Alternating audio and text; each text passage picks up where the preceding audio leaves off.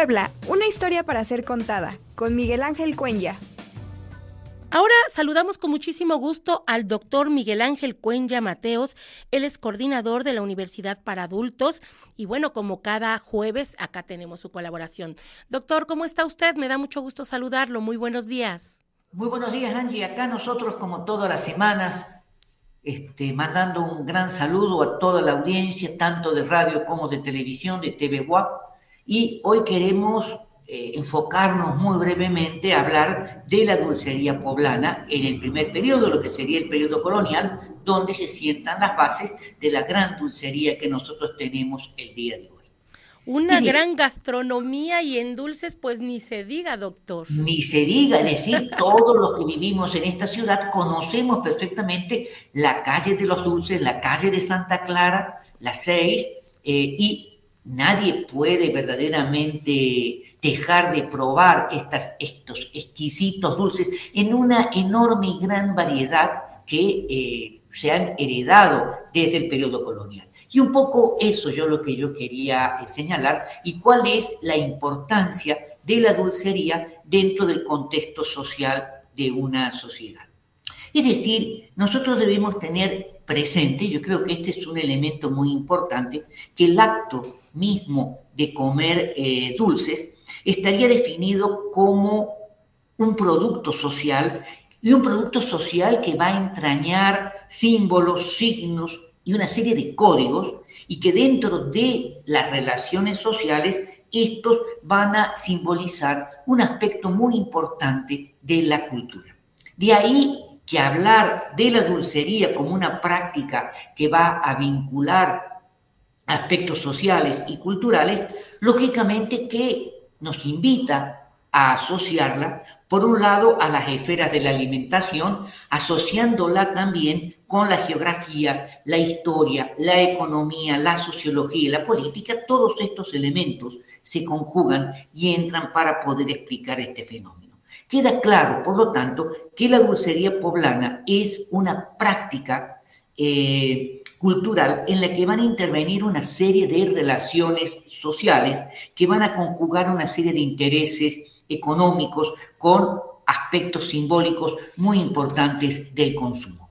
Fueron los árabes los que introdujeron a España su rica y esta abigarrada eh, tradición dulcera que durante ocho siglos va a florecer en todo el centro sur de la península ibérica y que lógicamente se va a arraigar. Es más, dejaron un sello lingüístico relacionado con la dulcería eh, y en donde el idioma árabe va a señalar una serie de cosas. Y entre ellos, por señalar algunos, la palabra alfenique es un término árabe, alfajores, buñuelos, los almíbares, solamente para relacionar algunos de ellos. Por lo tanto, que el origen de la dulcería poblana se encuentra en cuanto a su historia con el mismo origen de la ciudad. Los primeros pobladores sabían del cultivo de la caña de azúcar y comenzaron a familiarizarse con las nuevas situaciones que encontraban. Esto, lógicamente, trajo como consecuencia una imbrincación de culturas y, por ende, un proceso de mestizaje en todos los órdenes de la vida colonial y que se va a sentir también en el aspecto de la dulcería. Surge de esta manera el dulce mestizo eh, hacia los últimos años del siglo XVI y comienzos del siglo XVII, cuando el cultivo de la caña de azúcar ya se ha afianzado muy cerca de Puebla, en la zona de Morelos, empezando cuando hablamos en esta época, en la zona de Morelos, es desde Izúcar hacia Cuautla, hacia Morelos, y por lo tanto esta gran expansión eh, se va a hacer sentir también en la alimentación.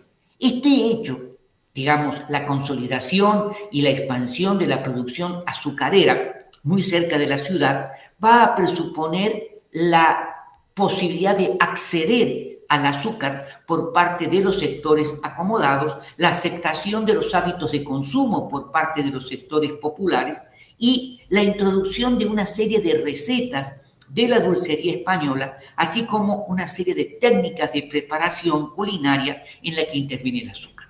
En este sentido, nosotros debemos señalar que hay dos sistemas o dos estilos de prepararse. Uno sería la conservería de los dulces, de todo lo que sería la dulcería, y otro es la confitería, que vendrían a ser, podemos decir, dos formas específicas para preparar los dulces. La diferencia entre ambas se encuentra en el proceso de elaboración final y en la materia prima que se va a utilizar. En la ciudad de Puebla, la tradición dulcera nació a mediados del siglo XVI y se desarrolló en espacios muy bien definidos, en talleres con maestros artesanales que habían venido de España y que conocían toda la tradición, con las monjas que trabajaban eh, en sus conventos, en los conventos femeninos, en los conventos masculinos, con los artesanos ambulantes, en las ferias, en los mercados, en la producción doméstica. Es decir, la producción es verdaderamente amplia y eso fue lo que le dio riqueza, lo que le dio verdaderamente toda una posibilidad. Un elemento interesante de destacar, y de ahí viene lo que nos puede nosotros precisar lo que sería la importancia de la actividad dulcera, es la participación del gremio de los confiteros en todos los actos y fiestas cívicas y religiosas, en donde, lógicamente, el dulce no podía faltar y el cabildo no escatimaba recursos para que se elaboraran grandes cantidades de dulces y de confituras para agasajar a los visitantes. Quizás uno de los mejores ejemplos nosotros lo podemos encontrar a finales del siglo XVII, cuando en 1696 pasa por Puebla, recién llegado de la madre patria de la península ibérica, el conde de Moctezuma, digamos, el nuevo virrey, con su esposa, la duquesa de Gerard, y se quedan 30 días en la ciudad, se tenían que quedar 5, lamentablemente la esposa enfermó, se quedaron 30 días, hubo que agasajarlos durante 30 días, y uno de los elementos más importantes es justamente el consumo de dulces, el consumo de confites, y que fueron, eh, digamos, encargados a las monjas eh, eh, y que verdaderamente quedaron satisfechos los visitantes. Solamente para que tengamos una idea, no es solamente que llegaron el virrey y la virreina, sino que venían con una corte de 235 personas que acompañaban a estas autoridades, había que alojarlas, había que alimentarlas y uno de los elementos en donde verdaderamente se les plantea, eh, digamos, este, la bienvenida y la aceptación y a que se atendernos bien es con la dulcería y con las confituras que verdaderamente constituían eh, exquisiteces y obras de arte este, para alimentarnos. En este eh, caso, doctor, perdón que lo interrumpa, eh, nos está sucediendo mucho como con los chiles en hogada. Ahora es la parte de los dulces como tal, como usted dice, la confitería, los, los dulces que, las conservas que se preparaban para halagar a grandes personalidades, ¿no? Como lo fue precisamente, perdón, el, el, preparar el chile en nogada para este, también halagar, ¿no? Esto habla muy bien de la gastronomía que nosotros tenemos aquí en Puebla. Totalmente de acuerdo, no solamente el chile en nogada, sino hay una serie de eh, platillos verdaderamente barrocos, exquisitos que nosotros tenemos en las distintas temporadas o épocas del año y que forman parte de toda esta tradición. Es decir, mezclar lo picante, lo dulce y lo salado, es decir, jugar con todas estas cosas, no solamente con el chocolate, sino con otro tipo de dulces. Y en este sentido, acá hay que ver, es decir, bueno, de dónde obtenían las materias primas. Y es justamente algo que nosotros ya hemos perdido. La, digamos, en Puebla había un número muy importante de conventos, eh, tanto masculinos como femeninos, que tenían huertas. Y en las huertas se cultivaban plantas, hortalizas y árboles frutales. Y que verdaderamente estos eh, conventos eran autosuficientes en cuanto a todos estos eh, productos, eh, tanto para la cuestión alimenticia normal como para la elaboración de dulces. Y por lo tanto, en estas, huertas se cultivaban y se extraían la materia prima que se utilizaban para los, este, los dulces. Por ejemplo, las huertas eh, de los conventos femeninos y masculinos tenían árboles frutales y algunos se especializaban. Por ejemplo, las carmelitas eran muy famosas por las peras, los duraznos eh, y las manzanas que allí se producían. Además, eh, en los jardines este, particulares había también en otros conventos la producción de uvas, de higos, de granadas, de nueces, limas y una gran abundancia de eh, limones. Los del convento de la Encarnación eran famosos por la producción de su miel rosada, eh, los de Santa Catarina por las empanadas dulces, las de Santa Clara por el rompope y los camotes, los de, las de San Lorenzo por los caramelos, etcétera, etcétera, etcétera. Todo esto formaban de alguna manera digamos, la elaboración de los dulces y la especialización que va a pasar a salir del convento y se va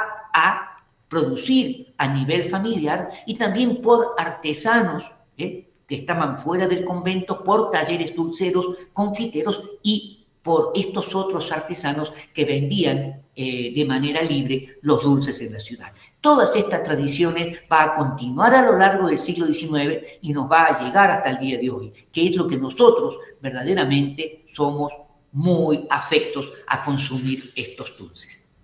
Esto es lo que yo quería practicar el día de hoy. Sí, realmente muy interesante, doctor. Yo le quería preguntar, uno de los dulces pues más típicos es la tortita de Santa Clara. ¿En qué momento surge? Estamos hablando de la tortita de Santa Clara del siglo XVIII. Ok, los macarrones, por ejemplo. Que nosotros tenemos por el convento de Santa Clara, justamente, ¿no? Este, ¿De ahí viene su nombre? De ahí viene su nombre, claro, porque las producen las monjas de Santa Clara. Y todo está relacionado básicamente con el lugar o la producción. Las monjas también ingresaban, tenían ingresos de la venta de estos productos. No eran conventos pobres, la gran mayoría tenían grandes ingresos porque tenían muchas propiedades que las rentaban. Por lo tanto, este tipo de actividades era absolutamente complementario. Pero de ahí viene. Y me llama mucho la atención que, bueno, todos estos, eh, tanto dulces como alimentos que se iban preparando, salían de los conventos, doctor. La mayor parte salían de los conventos, es decir, entre las monjas había grandes chefs, grandes cocineras que se especializaban, algunas para los alimentos, eh, digamos, cotidianos y otros para la dulcería. La sociedad colonial decimonónica, igual que el mundo árabe, consumía muchos dulces. No tenían el problema la conciencia del problema de la diabetes, que hoy nosotros regulamos el consumo de dulces porque es este, dañino para la salud. En esa época esos eran y se enfermaban menos que nosotros. Oiga, y por ejemplo, también estos dulces, los que se ocupaban anteriormente para las piñatas, los dulces confitados, esos también se elaboraban eh, allá. Claro, porque esos son de las, de las confiterías. Eso está relacionado no tanto con los conventos, sino está relacionado con los talleres artesanales y el gremio de confiteros. Por eso es muy importante la agremiación que reunía eh, a todos los y además se controlaba la calidad de la producción. ¿eh? Es decir, tenían que seguir ciertos pasos, ciertas estructuras, cómo se debían producir, qué cantidad de azúcar, qué cantidad de miel, todo esto, y, es, y además la importancia de la, de la producción confitera radica en justamente el papel que va a desempeñar el gremio de los confiteros dentro de la estructura social de la ciudad. Pues realmente, mire, ahí estamos viendo todos los, dulces que podemos ver y que podemos adquirir precisamente ahí donde decía usted, en, en, Santa Clara, ahí en la 6 Oriente y la 6 Norte, que bueno, ya es una tradición de todas las personas que vienen y nos visitan, que vayan a, ese lugar que es típico de aquí. Y que prueban las famosas tortitas, eh, digamos, de Santa Clara, que son muy ricas. la, las galletitas de animales, que también es muy sabroso. Que son las de panela, ¿no, doctor? Sí, de panela, sí, claro, sí, sí, sí, sí. No, pues realmente muchos dulces y muchísimos este de los que podemos probar y disfrutar, degustar, que realmente son deliciosos. Nada más como usted bien lo dice, hay que cuidar la diabetes, doctor. Hay que cuidarla, sí, claro, la salud. Muy bien. Muchísimas gracias. Al contrario, doctor, muchísimas gracias. Entonces estamos en contacto para comunicarnos la próxima semana con usted. Claro Un saludo. Saludos a todos. Gracias. Gracias, doctor. Muchas gracias al doctor Miguel Ángel Cuenya, coordinador de la Universidad para Adultos de nuestra máxima casa de estudios.